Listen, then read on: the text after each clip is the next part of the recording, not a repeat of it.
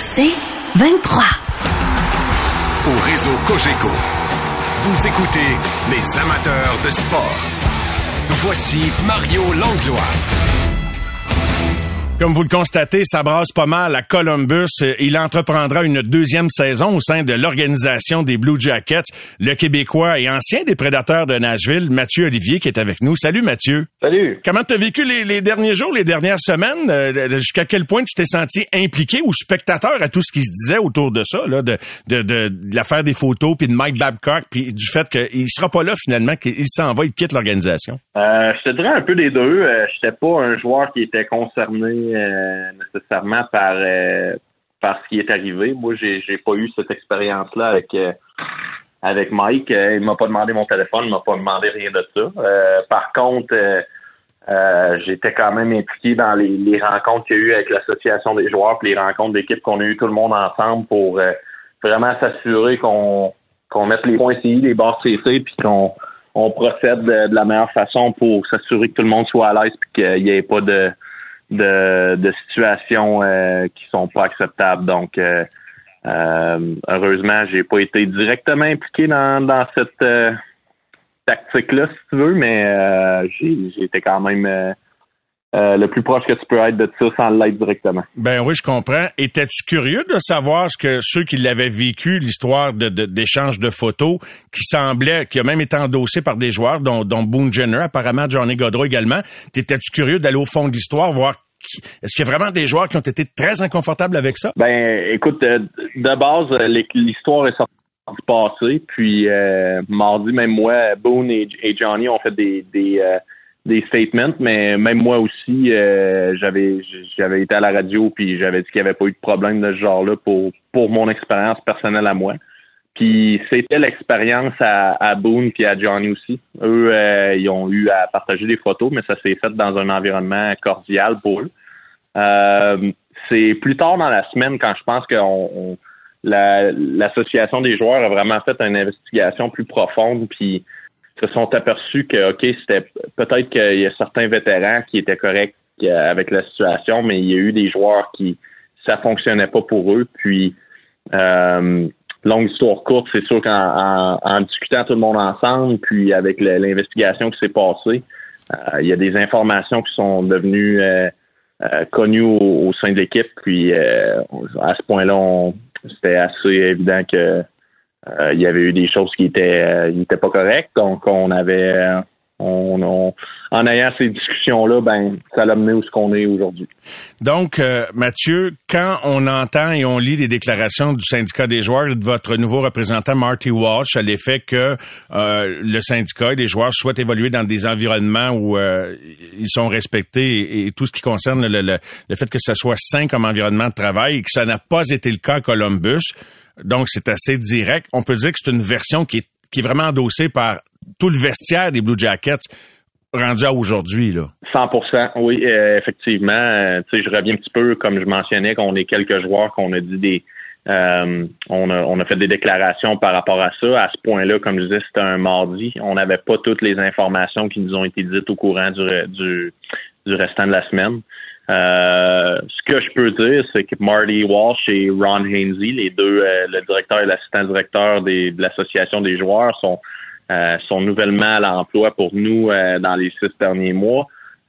puis je peux dire qu'ils ont fait un excellent travail dans tout ça. ils ont vraiment fait un, un travail qui qui a été regardé deux et trois fois plus près, puis ils ont amené ça dans une situation qui, qui est devenue la bonne. Donc, euh, ils ont fait un ils ont fait un excellent travail. Je sais pas si tu à l'aise de me répondre à ça, mais c'était-tu surprenant pour Boone Jenner, pour euh, Johnny Gaudreau et toi qui au début, ben, vous pensez que c'est pas rien de bien grave, puis que ceux qui ont vécu l'épisode des photos, pas toi, mais c'était correct, c'était convivial, d'apprendre qu'il y a d'autres, il y a eu d'autres façons de faire avec d'autres joueurs, puis être obligé pour, dans le cas de Boone, capitaine, de, de, faire un petit peu marche arrière. Ça a-tu été un peu bouleversant pour lui comme leader d'équipe puis, puis les autres dans sa situation? Non, je pense pas que ça a été bouleversant. Je pense que c'est une situation qui nous a rapprochés énormément en tant qu'équipe. On était déjà un vestiaire qui était proche. Euh, les gars s'entendent bien. Euh, mais c'est quelque chose que comme je dis, ces, ces déclarations-là ont été faites le mardi. Il y a bien des choses qui se sont passées depuis. Puis, Ben oui. euh, quand euh, toutes les informations ont été euh, ont été mises euh, sur la table, puis qu'on était tout le monde en équipe ensemble, puis qu'on en a discuté, tout le monde était solidaire dans dans l'avenue qu'on a qu'on a pris puis qu'on a on a procédé avec. Donc, euh, euh, écoute, c'est sûr qu'on était au courant que Mike c'était un bon coach, mais il y avait une historique un petit peu de de, de, de, de faire des, des choses qui étaient douteuses. Puis on je pense pas qu'on peut dire qu'on était surpris. Par contre, euh, l'expérience, je peux dire que l'expérience des joueurs n'était pas la même pour tous, mais euh, même ceux qui ont eu une expérience correcte ou qui ont eu une bonne expérience euh, étaient d'accord que dans le cas des joueurs qui l'expérience n'était pas bonne, ben il y avait y avait des choses qui étaient pas correctes. Euh, avant que tout ça ne se produise, donc vous étiez pour la plupart enthousiaste à l'idée de jouer sous Mike Babcock ou bien un peu comme à pointe des pieds, méfiant un petit peu ou pas tant? Je te dirais que c'était une bonne méfiance. Euh, je pense que c'est ça quand à chaque fois qu'un nouveau coach rentre, c'est un petit peu une équipe recommence à zéro, tu sais, puis euh, il y a des opportunités qui peuvent s'ouvrir à des joueurs qui n'en ont pas eu avant. Il y a peut-être des joueurs qui ont eu des opportunités que les opportunités sont moins là parce que peut-être ça, ça va moins bien que le coach. Donc, c'est sûr qu'un nouveau coach, c'est toujours excitant. Euh, maintenant, on savait l'historique du gars, mais on savait aussi son historique de euh, d'avoir gagné puis d'avoir amené des équipes à bien performer. Donc, on est excité de euh, qu'il a amené cette expertise-là. Par contre, il y a, ça fait juste aucun, aucun sens qu'on la saison n'a même pas commencé puis qu'on commençait déjà à avoir un environnement semblable Ben non. à l'arena. Donc, euh, écoute, on est on est entre très bonnes mains avec Pascal puis avec Pascal Vincent, notre nouveau coach. Puis euh, on, on est toujours aussi excités, sinon plus, de, de commencer la saison. Ben là, justement, je voulais absolument aboutir sur la nouvelle du jour. Pascal, euh, c'est, c'est le rêve de sa vie, l'opportunité de sa vie, sans doute pas les circonstances dans lesquelles il aurait souhaité que ça se produise, mais il faut pas être trop regardant là-dessus dans le monde du hockey où ça bouge vite. Euh, Pascal a dit en conférence de presse midi qu'il avait eu l'occasion de vous rencontrer brièvement. Peux-tu nous donner une petite idée, c'était quoi être dans la chambre à ce moment-là, puis est-ce qu'il a été comme bien accueilli? Ben oui, ben Pascal, ça fait deux, deux ans qu'il est avec nous, donc on le connaît très bien. Euh, il était là comme assistant coach, puis c'est lui qui s'occupait de l'avantage numérique. On le connaît très bien.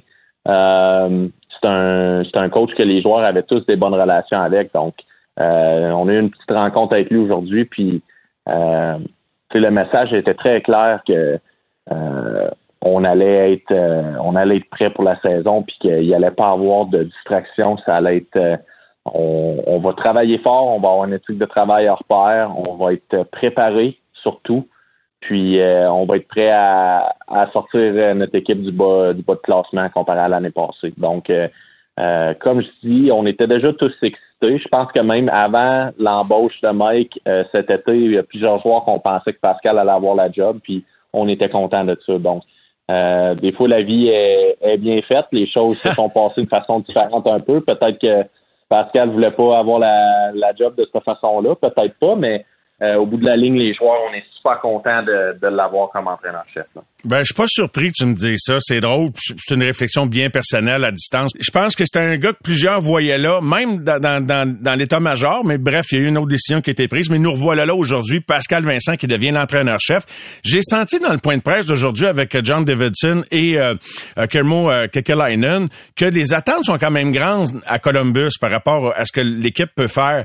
Euh, et donc, je sais pas s'il va y avoir une, une pression, une, une saine pression sur Pascal pour qu'il amène l'équipe à livrer des résultats dès cette année. Mais pensez-vous, vous pouvez vraiment rebondir vers les séries dès cette année après une saison très décevante euh, la, saison dernière, Mathieu? Euh, moi, je pense que oui. Écoute, euh, pour les gens, c'est peut-être difficile à croire, mais l'année passée, on a eu énormément de blessures. On a eu comme deux grosses vagues. Une dans les 13 premières games qu'on a perdu quatre joueurs à des, blessures qui, terminent la saison, dont notre meilleur défenseur, Werenski. Euh, on a perdu énormément de joueurs aux blessures. À la fin de l'année, je ne sais pas combien de joueurs qu'on avait sur, sur euh, la liste des blessés, mais c'était assez hal- hallucinant. Euh, donc, déjà en partant, ça a été difficile pour notre équipe. Mais on a rajouté des morceaux à la défense. On a rajouté Fantilli au draft. On a été vraiment bâtir sur ce qu'ils ont commencé l'année passée avec l'arrivée de Johnny. Euh, donc, écoute, on a des beaux morceaux en place. On est une équipe jeune. On est l'équipe la plus jeune de la ligue, mais je pense que si on a justement Pascal, il est excité de travailler avec nous, mais il nous connaît bien, puis oui. si on est capable de jouer comme on, pense, là, moi je suis certain que les séries, c'est une attente qui est, qui est plus que valable. Et ça pourrait devenir une belle histoire, en tout cas, si vous les faites. Moi, je veux bien vous croire sur parole. En plus, avec euh, un coach d'ici, veut, veut pas, on ne souhaite que du succès à Pascal et à toi. Je regardais des faits saillants d'Adam Fantilli dans les matchs de tournoi euh, des recrues. J'ai vu, entre autres, euh, une belle séquence où il perce sa défensive adverse. C'est quoi tes premières impressions du jeune homme? Bon, on dirait pas qu'il a 18 ans. On dirait déjà un, adulte mature et on dirait que ça fait plusieurs années qu'il fait ça de sa vie. Euh, c'est un jeune qui est euh, extrêmement sympathique, un jeune qui est extrêmement confiant, mais d'une bonne façon. Euh, écoute, c'est, le fun de, savoir qu'on a un joueur de ce calibre-là qui va venir aider notre, ligne au centre. ben, pas ma ligne à moi personnellement nécessairement, mais notre ligne de, centre à, l'attaque. Donc, j'ai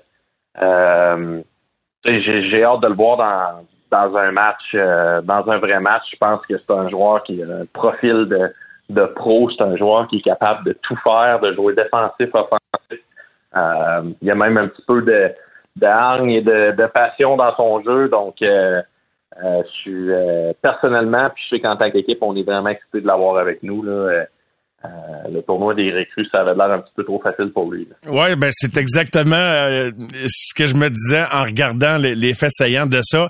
En terminant, Mathieu Olivier, euh, Johnny Gaudreau, comment est-il comme coéquipier? Je sais pas si tu as tenté d'échanger quelques mots de français avec lui. Je sais que son père parle encore un peu français, là, mais Johnny, je, ne sais pas s'il maîtrise quelques mots.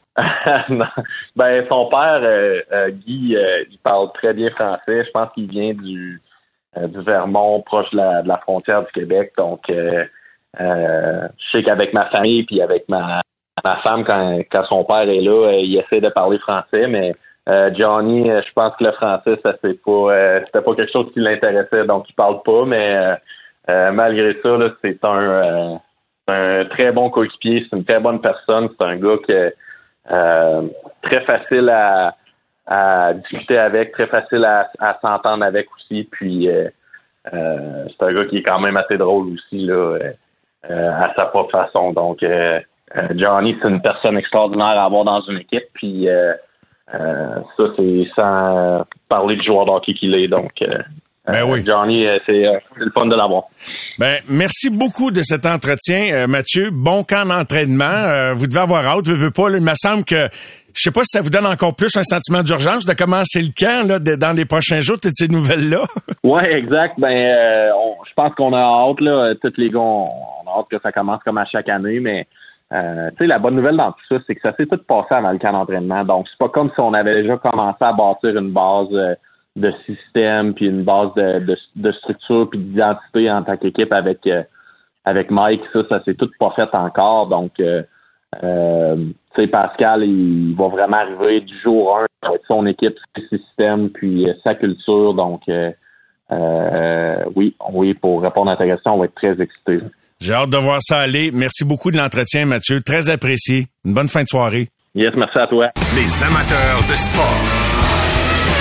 Pour ceux qui en mangent du sport. Au réseau Cogeco. Vous écoutez les amateurs de sport. Donc, démission en fin de semaine de Mike Babcock, nomination aujourd'hui de celui qui allait être son entraîneur associé, Pascal Vincent. Stéphane White a bien connu les deux. Il est avec nous ce soir. Bien le bonsoir, Steph. Bon lundi, lundi, mon cher Mario. Ben bon lundi, toi aussi. T'as-tu été bien surpris d'apprendre quand ça commençait à circuler la nouvelle de la démission de Babcock, compte tenu qu'au début, on a dit, ben, il y avait pas grand-chose là, mais on a continué d'investiguer, puis il y avait vraiment un gros malaise, et toute l'équipe endosse la position d'association des joueurs qui disent que c'est une bonne décision de l'avoir remercié. Oui, eh bien, honnêtement, oui, j'étais surpris parce que, écoute, comme tu as dit, ça, ça au début euh, quand même quelque chose de assez anodin. Euh, mais euh, écoute, après ça, quand tu repenses à tout ça, moi j'ai j'ai on s'est échangé des textes, moi puis Mike Babcock au début juin. Et puis Mike a été engagé le 1er juillet ou pratiquement là, Et puis, même au début juin, il, il, me disait qu'il n'était pas sûr s'il voulait revenir dans la Ligue nationale. Donc, j'ai comme l'impression que ça n'a pas pris grand-chose pour dire, écoute, là, euh, je vais passer mon tour, là, puis euh, euh, j'ai comme l'impression qu'il est revenu, mais il n'était pas convaincu de vouloir revenir dans la Ligue nationale. OK. Et puis, oui. Non, j'ai dit, OK, je t'écoute, je t'écoute. OK, OK. Mais ça pour en venir à sa fameuse histoire-là, au début, c'est comme, euh, écoute, euh, premièrement, je, connais assez Mike Babcock. On va mettre une affaire au clair en partant. Mike Babcock, là, c'est un bon coach. Euh, j'ai passé un mois et demi avec lui, moi, en 2016, à la Coupe du Monde, à la Coupe du Monde du hockey eu à Toronto. Et puis, j'ai passé un mois et demi où le coach m'a impressionné il m'a impressionné la façon qu'il dirigeait, qu'il était organisé, qui était direct avec les joueurs, euh, comment on était bien structuré. le gars, il m'a vraiment impressionné. Et puis, je pense encore aujourd'hui que c'est, que c'est un des meilleurs coachs en ligne nationale. Donc, c'est un bon coach. C'est un gars qui a gagné. Euh, il était en finale avec les Ducks d'Anaheim. Il a gagné la Coupe Stanley à Détroit. A gagné à Vancouver aux Olympiques. A gagné à Sochi aux Olympiques. A gagné la Coupe du Monde en 2016. C'est un bon coach. Je veux pas y enlever de mérite, mais gagner avec une équipe canadienne, c'est pas le plus grand exploit d'un coach en ce qui me concerne, mais garde, il l'a gagné. Mais sur sa personne. Mais peut-être que d'autres, peut-être qu'un autre l'aurait pas gagné. Peut-être. Peut-être. Lui, il l'a gagné. Tu peux pas y enlever ça. Mais tu t'expliques-tu qu'est-ce qui, qu'est-ce qui piquait tant sa curiosité pour entre autres demander à Marna dans le temps de, tu sais, de trahir Marna devant toute la chambre où là, on le sait pas trop, mais on devine que il est allé plus loin avec certains jeunes dans le photo, qui est allé avec peut-être des vétérans en dehors des lieux de, des lieux officiels des, des, Blue Jackets de Columbus. Je sais pas qu'est-ce qui, non, c'est comment tu réagis à ça, toi? Moi, je réagis que, premièrement, je connais assez ce gars-là pour savoir qu'il n'y a pas de mauvaise intention là-dedans. Euh, il n'y a aucune mauvaise intention là-dedans. Ce qu'il voulait savoir, il voulait connaître ses joueurs, il voulait connaître les familles, il voulait connaître t'es qui, toi. OK? Oui, c'est peut-être la mauvaise façon. Oui, c'est rendu à une autre époque. Oui, euh, on voit la différence. C'est un clash entre les vétérans et les jeunes. Les vétérans l'ont protégé à Columbus puis les jeunes ont eu sa peau. Les jeunes ne se sentaient pas à l'aise là-dedans, et c'est là que tu vois que Mike, peut-être, malheureusement, c'est un gars de la, de la vieille génération. Et puis, mais ça lui a coûté, euh, ça lui a coûté sa job. On dit qu'il a démissionné. Je pense qu'il s'est pas fait prier pour démissionner. Il voulait pas être une distraction, il l'a bien dit. Puis malheureusement, mais on en est rendu là au hockey. Euh, malheureusement ou heureusement, selon les époques, selon les les, les, les, euh, les vétérans ou les jeunes. Mais euh, Mike, écoute, euh, Mike, c'est un vieux, c'est un vieux de la vieille, mais je suis convaincu, pour connaître bien le personnage, qu'il n'y avait pas de mauvaise intention. Mais il reste que pour que toute une équipe se range derrière l'affirmation de, du syndicat des joueurs, de dire que c'était pas un environnement de travail respectueux et sain, puis que là, tous ceux qui ont dit qu'il y avait rien là au début disent ouais, on, est d'accord avec ça. Ça veut dire qu'il a franchi la ligne encore. Le gars, il s'est pas dompté, faut croire. Il a franchi la ligne, la, ligne de la nouvelle génération. L'ancienne génération, il n'y aurait pas de trouble là. Pourquoi qu'il y a quelques jours, un gars comme Johnny Goudreau, un gars comme euh, euh, Boone Jenner, on dit qu'il n'y avait aucun problème avec ça. Parce qu'il n'a pas fait ça avec eux autres, Steph? Il n'a pas fait ça avec eux autres. Je viens juste de m'entretenir avec Mathieu Olivier, puis il n'a pas fait ça. Il n'a pas fait la même affaire avec tout le monde. Tu sais, on n'a pas le fond de l'histoire. Je peux pas affirmer des choses que je sais pas. mais ce qu'on sait, c'est que, mais, mais, on sait une chose. Mario, je, suis tanné, moi, de la, chasse aux sorcières de toutes les, euh, du monde que c'est facile de planter tout le monde pour tout le temps n'importe quoi, pour ah euh, ma, vie privée, ah ma ci, ah ma ça. il y a quelques années là, il y a quelques années quand j'ai commencé il y a 20 ans dans la ligne nationale là, je te dire une affaire, tous les coachs de la ligne nationale seraient en prison aujourd'hui. tu y vas pas avec le dos, le dos de la main morte, comme dirait notre ami Jean. Ben, ben c'est ça. Mais, mais ça commence à un moment donné, là, c'est comme Oh, si t'as, hey, t'oses, t'oses te renseigner sur la famille de tes joueurs, hey, c'est une intrusion dans ma vie dans ma vie familiale. À un moment donné, là. Non, mais Steph, on sait pas tout. Il, a franchi une ligne. Non, tout, tout, Mais tout, non, on sait pas tout, mais ce qu'on sait, c'est qu'il a pas agi pareil avec tout le monde. Puis c'est tentant de penser qu'il est allé plus loin qu'un jeune qui est allé avec les vétérans. Puis c'est la même affaire qu'il a faite à Toronto, tu sais. Peut-être. Il a fait la même chose. Puis, gars, Mike est peut-être dépassé ce côté-là. On n'enlèvera jamais que c'est tout un coach de hockey. Il travaille avec, c'est tout un coach de hockey. Mais pauvre gars, comme la plupart, comme beaucoup d'entre nous, on est peut-être euh, plus, euh, plus euh, assez up-to-date pour coacher cette nouvelle génération-là? Stéphane, si toi, là, tu avais le choix d'être euh, coaché par qui que ce soit, là, que tu vois, là, le style que tu aimerais mieux être coaché aujourd'hui en 2023, y a-tu un nom qui dit en tête, tout sport confondu, en Dion Sanders, Belichick, Babcock, Kenville, Martin Saint-Louis? C'est qui le coach idéal en 2023? Mike Babcock. non. non, non. Je, le savais bien que tu ferais exprès. non, honnêtement, il y a deux gars qui me reviennent en tête. Il y a deux gars, Joel Canville, le premier. Le gars, là, j'aurais adoré jouer pour ce gars-là. Et les joueurs à Chicago, les, les années que j'ai été entraîneur avec lui, ont adoré Joel Canville. Parle de Joel Canville à Duncan Keith, à Seabrook, à Patrick Kane, à, à, à, à Taze. C'est le gars là que. C'était ton homme. Je dois aller à la pause, Steph. Le, meilleur. Merci. Le meilleur old school coach player. Salut. Les amateurs de sport. Pour ceux qui en mangent du sport.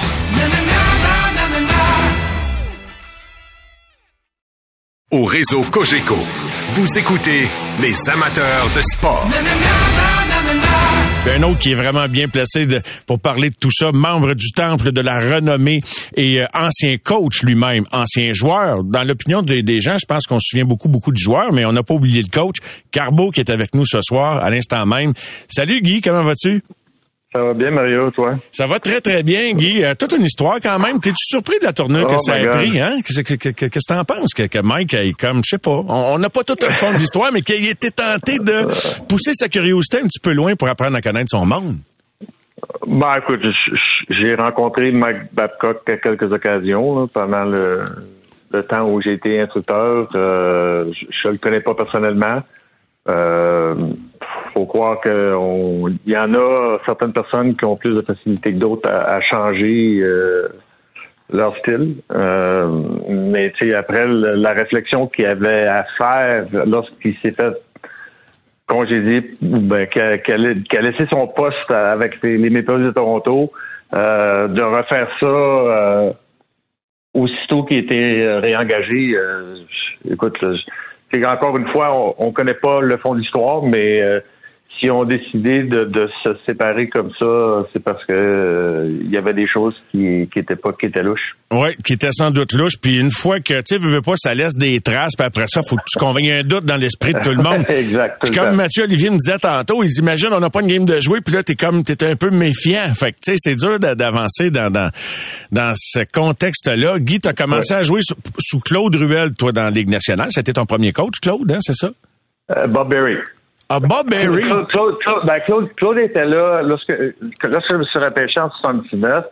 Euh, Claude était, faisait partie des, des meubles euh, du, du, Canada de Montréal, comme euh, avec les joueurs qui ont joué avant moi. C'était l'assistant coach idéal. C'était lui qui, lorsqu'on arrivait au mois d'août, avant le camp d'entraînement, lui faisait patiner sur la patinoire.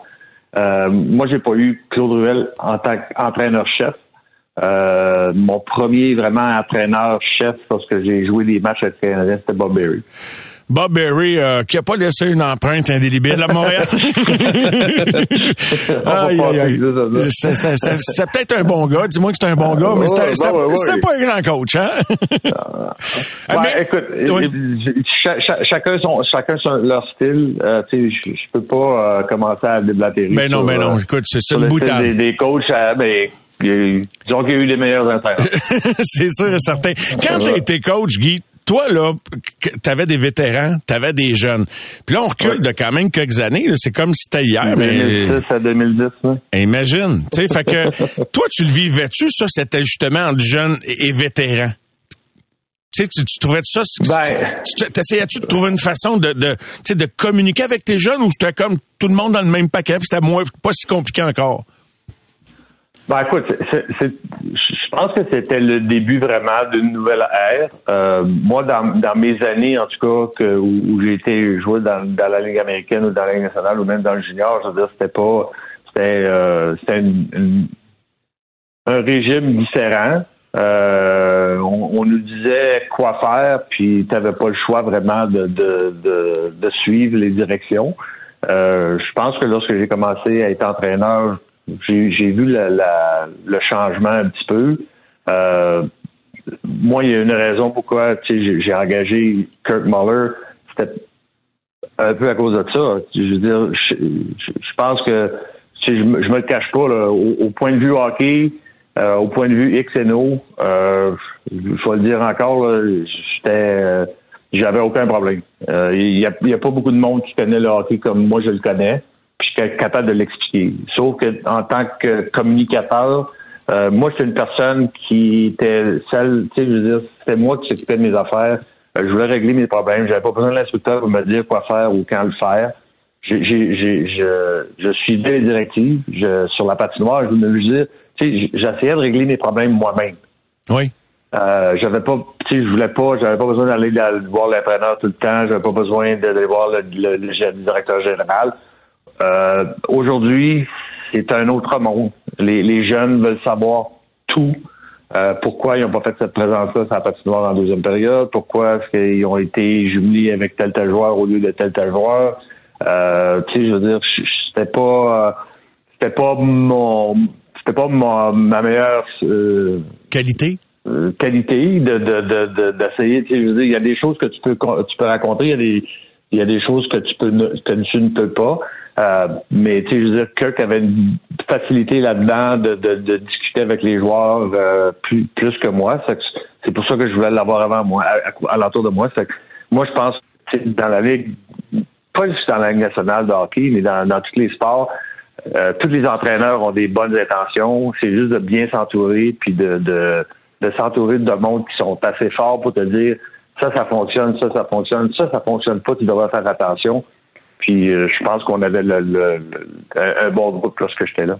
De tous les coachs que tu as eus, euh, dirais-tu qu'il y en a un qui est en avant de son temps par rapport à l'approche des joueurs, puis qui, qui pourrait encore comme quasiment coacher aujourd'hui, puis son approche, elle serait encore correcte?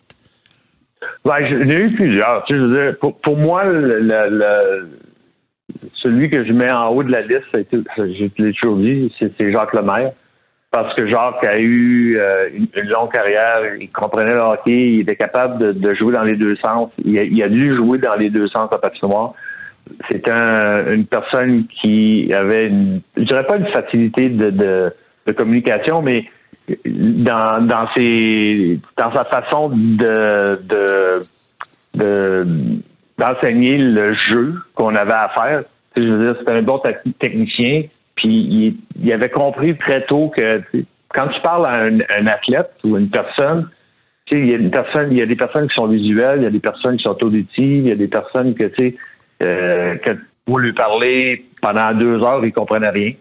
Malheureusement, ça m'est arrivé. Il y, en, a des joueurs de hockey comme ça, tu sais, comme il y a beaucoup d'athlètes. T'as beau t'asseoir avec eux autres, leur expliquer, ça ça rentre pas. Puis lorsqu'ils arrivent sur la patinoire, ben, ça marche pas. Euh, moi, Jacques était excellent là-dedans. Il y a eu Jacques Demers, euh, qui était un bon motivateur, qui était bon à parler, qui était extraordinaire. Euh, tu sais, on, a su un peu plus tard qu'il n'était pas capable de lire ni d'écrire, ce qui était incroyable, mais euh, nous, on s'en est jamais rendu compte. J'ai eu plusieurs entraîneurs qui ont été qui ont fait des bonnes choses. Euh, chacun a essayé d'utiliser leur force. Euh, je pense que c'est ça qui est important. Ben, je comprends donc et euh, c'est euh, pas mal intéressant de jaser de tout ça. Martin Saint-Louis, penses-tu qu'il y a un camp? On ne sait pas comment ça se passe entre quatre murs avec Martin. Parce que là, c'est comme le bout où tu construis. J'imagine qu'il y a moins de pression de gagner, etc. Mais je sais pas si tu suis l'histoire de Deion Sanders aux États-Unis un petit peu, Carbo. Hein? Sais, c'est comme ça aussi. C'est, je sais pas si ça marcherait dans le pro. Lui-même, il l'a dit qu'il se pose des questions en ce sens, qu'il pense pas qu'il pourrait avoir le même impact auprès de gars qui gagnent leur vie de très, très, mhm. de, de belle façon. mais Martin, j'ai hâte de voir sur le long terme comment ça va évoluer sa, son attitude comme coach, voir si sa patience va demeurer par entre les patience et exigence éventuellement de résultats. Guy, comment tu vois la prochaine saison puis les prochaines saisons sous Martin Saint-Louis? Ben, tu sais, je ne connais pas assez non plus, encore une fois, mais j'ai eu la, chance de jaser une couple de fois. J'entends ce qu'il dit à la radio, j'entends ce qu'il dit à la télévision, je, je l'écoute, euh, je vois les matchs. Euh, je pense qu'il a une bonne tête ses épaules. Il semble avoir une bonne compréhension de qu'est-ce qu'il y a à faire.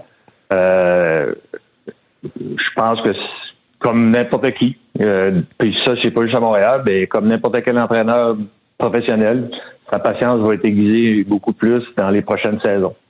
Euh, tu sais, je veux dire, euh, Martin Saint-Louis, à un certain moment donné, c'est un athlète qui est fier. Euh, il a toujours voulu gagner. Euh, il n'est pas différent derrière le banc. On a beau lui dire, OK, faut que tu sois patient, on a pas des jeunes, on va, on va là pour un an ou deux ans. Lui, il veut prouver à la Ligue nationale qu'il est capable de coacher dans la Ligue nationale puis qu'il peut avoir du succès. Alors ça, c'est au quotidien, c'est à chaque match. Euh, puis l'année passée, vers la fin de la saison, on a eu une petite euh, une coupe d'occasions où il y a eu euh, des petites l'humeur a changé un peu, puis ça, va être normal. Cette saison, ça va être encore la même chose. Mais je pense qu'il s'il s'entoure de bons gens qui sont forts, qui sont capables de l'aider, je pense qu'il va avoir du succès.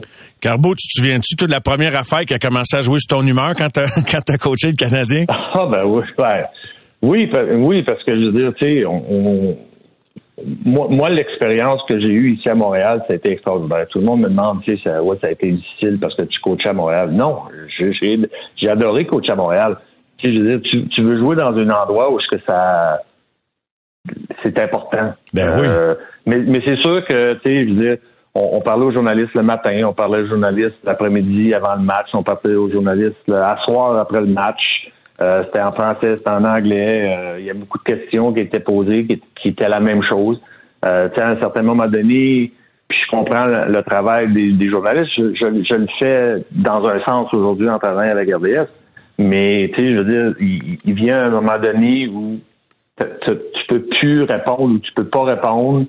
Euh, puis où tu t'as juste pas la question. Puis euh, comme comme j'étais joueur de hockey, puis quand je joue au hockey, euh, les gens qui me connaissent, j'étais une personne qui haïssait perdre. Euh, j'étais fâché pendant une heure, deux heures après le match. Après ça, je me calmais, mais j'avais de la misère à me calmer. j'avais de la misère à me calmer. Fait que, tu sais, je veux dire, tu changes pas du jour au lendemain. Euh, la passion, la passion, pour moi, c'est important. Euh, c'est ce qui a fait, je pense, de moi euh, un, meilleur joueur de hockey. Euh, en tant qu'entraîneur, tu veux pas perdre ce que ce tu as, puis ça faisait partie de, mon quotidien. c'est sûr et certain qu'il y a eu des moments où c'était mais pour moi, c'était un peu, j'ai connu les Régent Tremblay, tous ces gars-là, dans, dans, le temps que je jouais, on a eu des, des moments difficiles, mais je respectais toujours que la job. De, la job. Puis la même chose pour eux autres. Puis ils venaient me voir après puis ils me disaient OK, je sais que ça n'a pas été facile, mais je respecte ça. Euh, tu sais, je veux dire, on, fait tous la même chose. Puis moi, pour moi, c'est la même chose. Je veux dire, j'ai une job à faire, je veux la faire le meilleur que je peux. Pour moi, c'est ça qui était le plus important. Euh, le reste, je veux dire, tu sais, la, la, les, euh, les conférences après, euh, les, les, les, les les, petits posts avec les, les, journalistes avant ou après, ça faisait partie de la job, mais c'était pas facile. Et pour moi, ce qui était plus important pour moi, c'était préparer mon équipe à gagner chaque match. Mais il y a eu des hauts, des bas, mais l'expérience était extraordinaire, puis je le referais demain matin. Ah, c'est bon ça. Je suis content que tu finisses de même, Carbo. Là, je te reconnais. Je suis pas, je suis pas, surpris, mais hey, mais euh, c'est drôle parce que je pensais à ça. Tu sais, je me disais, Carbo, tu voudrais-tu sauter dans une marmite de même aujourd'hui, mais demain matin. demain matin. Mais Carbo, imagine les gars là, deuxième année, tu sais, de contrat à Ottawa, Cold Coffee. Les gars, deuxième année dans la ligue, des 8 ans, 64 millions. Ça en fait pas des mauvais petits gars pour autant là. Non. Mais c'est toute une réalité là. C'est, on est ailleurs là. Ben, mais, mais tu sais, moi ce que, que je trouve qui est plus difficile aujourd'hui, c'est avec le cap salarial. Tu sais, dans, dans, dans les années où ce que moi je jouais, on était capable de bâtir une équipe comme on voulait. D'éliminer les éléments indésirables. Exactement. Puis tu avais besoin d'un joueur de, de centre de 8 millions, donc on va chercher le gars de centre de 8 millions. Aujourd'hui, ton, ton casse-tête est, est, dans un frame, puis tu peux pas tu peux pas dépasser le frame. Fait que, il faut que les joueurs soient prêts à sacrifier quelque chose de leur game pour qu'ils oui. chassent dans, dans le trou que ton, mm-hmm. ton morceau, ton morceau qui est rond, carré, triangle, ça prend quelqu'un qui soit, tu sais, si lui, le gars, il, il, était, c'est un carré, il faut qu'il soit capable d'ajuster son sa, sa game pour qu'il fitte dans le triangle parce que t'as pas le choix, tu peux pas aller à l'extérieur trop souvent. Fait que mm-hmm. ça c'est ça c'est les choses que je trouve le plus difficile aujourd'hui euh, pour le pour le métier d'entraîneur, c'est d'essayer justement de faire réaliser à certains joueurs que, tu sais, je veux dire, il y a juste cinq joueurs qui peuvent jouer sur la première euh, unité d'avantage numérique. Euh, t'as deux gardiens, deux gardiens de but, t'en as un qui peut embarquer dans, le filet. À la défensive, c'est la même chose. Je veux dire, euh, tout le monde ont été bons à un certain moment donné. Ça a tout été des athlètes supérieurs. C'est la raison pour laquelle ils sont dans la ligne nationale dans la ligne nationale, il faut des fois que tu sois capable euh, de, changer quelque chose pour le bénéfice de, l'équipe. Ça, mais ben, il n'y a pas tout le monde qui sont prêts à le faire. Question d'un auditeur, Carbo, euh, vite fait de même. Euh, Kirk Muller, t'as-tu déjà demandé d'aller travailler avec lui par la suite, après votre association à Montréal? On n'a pas eu. Ben, écoute, il y, a eu un petit court moment là où il est allé, il était instructeur en chef à, à en Caroline. En Caroline, c'est bien ça, oui. Oui, c'est ça, mais ça n'a pas, ça été, pas été assez long. ça n'a pas été assez long, puis je veux dire, le reste du temps, c'était un assistant, un assistant comme aujourd'hui, ça fait que c'est pas lui vraiment qui, euh, qui a fait cette euh, ben Puis une, petite, une petite dernière, ton ancien joueur qu'on a tous aimé, c'est un des, des, des, joueurs là, qui a laissé une empreinte, même si ça a été court puis qui est parti trop vite par sa propre faute un peu. Kovalev qui disait récemment dans une entrevue, dans un podcast, qu'il pense qu'il il méritait d'être élu au terme de la renommée. Toi-même, membre de cet illustre panthéon, penses-tu qu'il va aboutir là à un moment donné, l'ancien 27? Euh, ben, c'est difficile à dire, je sais pas, tu, me dis ça de même. Ouais. Pour moi, pour moi, ça a été... Euh, euh, un spécimen. Euh, les deux côtés de la médaille, là, je veux dire, c'était un joueur extraordinaire. Euh, il avait des habiletés hors de l'ordinaire. C'est un gars qui était fort comme un, comme un, ben, bœuf, mais euh, j'ai pas regardé vraiment assez les statistiques puis tout ce qu'il a fait dans, dans la nationale pour voir si mais quand t'es un spécimen, t'es déjà un candidat, hein? Qu'est-ce que t'en penses, ça, ça, en est, ça en était un beau. Je vais dire une affaire. Été, c'était, euh, c'était pas une, une, personne facile, mais euh, comme je l'ai dit à tout le monde, lorsque j'avais besoin d'un but à la fin de match, il euh, n'y a pas grand monde que je voudrais mettre sa passe noire euh, avant lui. Ouais, puis euh, effectivement, il livrait la marchandise, puis il s'ennuie encore, Carbo. Fait que, regarde, ça te donne ça une idée? Je pense qu'il mettrait un petit peu d'eau dans son vin toutes ces années-là plus tard. ouais, on, on, on, vieillit tous, puis on, on, je veux dire, on est tous pareils, hein. hein? Pendant qu'on le fait, pendant qu'on le fait, on pense qu'on a toute raison. Et là, une fois que t'es été retiré, puis t'es euh, hors du euh, du cercle, à un moment donné, tu dis, ah, mon Dieu, j'aurais dû faire ça comme ça. Ou ben, genre, j'aurais dû faire ça comme ça. Introspection. Ouais, exactement. Guy, Guy, un gros merci. C'est toujours, tu le sais, bien apprécié par tout le monde, dont moi en premier quand on a l'occasion de te parler. Je te souhaite une bonne saison. Et puis, euh, au plaisir de se reparler bientôt. Merci, bonne soirée. Bye bye, Carbou. Bye. Au réseau Cogeco, vous écoutez les amateurs de sport. C'est 23.